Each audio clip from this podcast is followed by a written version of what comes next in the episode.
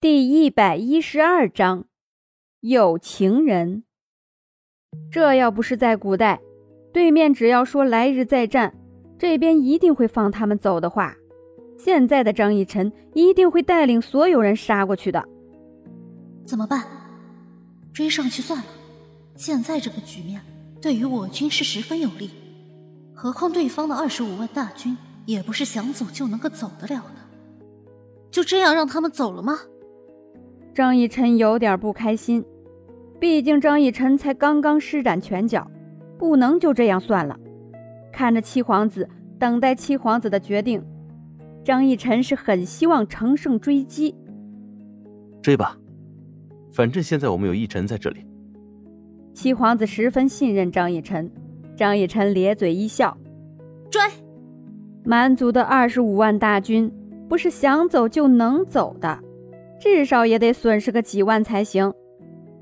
张逸晨没骑马，直接一个轻功追上去，一脚先把玄甲女子身后的男子踹了下来。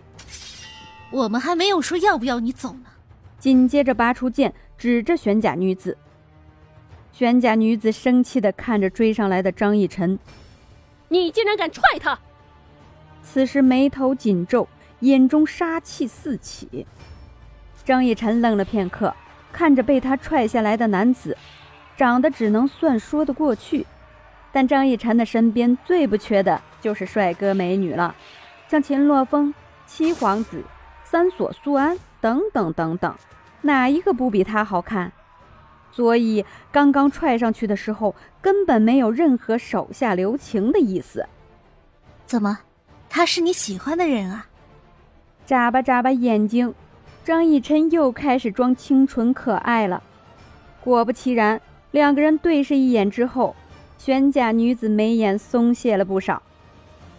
你们要是这么情深意重的话，要不然你们就投降算了吧，不然的话，你们两个阴阳相隔可就不好。现在的张逸琛完全有着底气十足的资本，秉承着宁拆一座庙，不毁一桩姻的理念。决定劝他们两个投降，但是玄甲女子怎么会投降？她可是将军，将军是说不出来投降的话的。你是不是在做梦？我怎么可能会投降？玄甲女子宁死不屈。张逸晨却想要考验一下他们的感情，要是两人情深意重的话，说不定自己会放了他们。是吗？要是他快死了。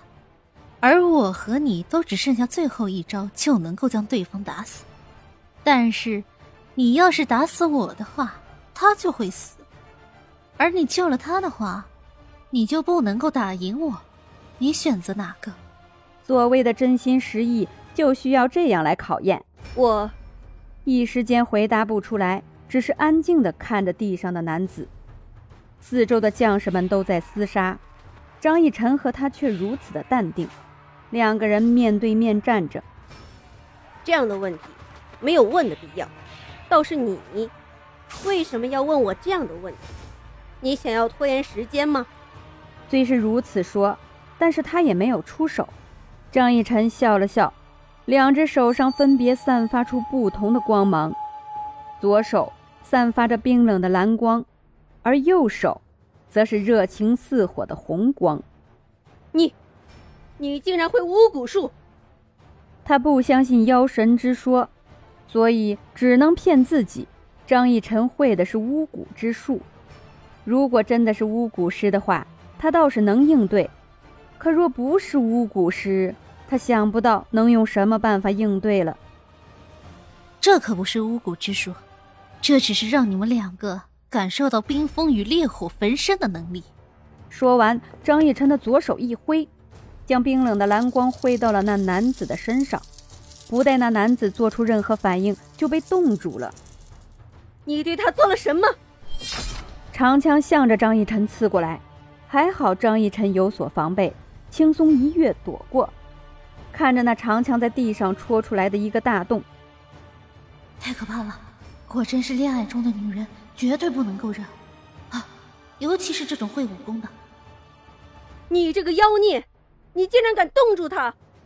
我要为他报仇。在玄甲女子的眼中，那男子已经是必死无疑了。两人再次缠斗在一起。你不要慌张好不好？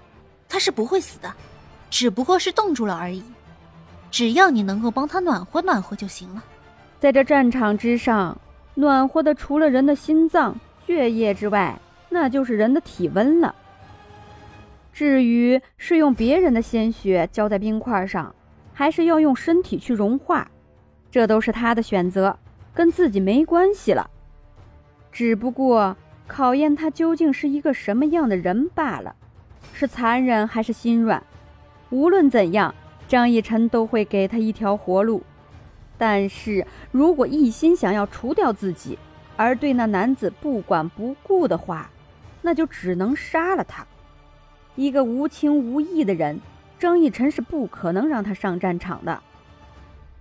玄家女子思考片刻，静静地看着张逸晨：“你我双方休战，你要是伤了我们这边的人，我就和你拼命。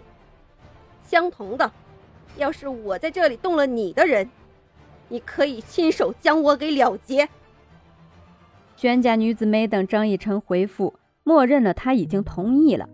上前抱住了那变成冰雕的男子，用自己的体温融化着他身上的冰块。只要他的偏将活着，他可以为他做一切事情。张逸晨看着他们两个笑了笑，真是没想到，敌方的将军和偏将之间的爱情竟然会出现在自己的眼前。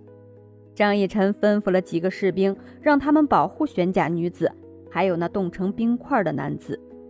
这是张逸晨的命令，虽然天越国的人不愿意，但不得不从。张逸晨现在管不了那么多，反正那个赌约，张逸晨是做不到。多了五万人的战争，这原本就不公平。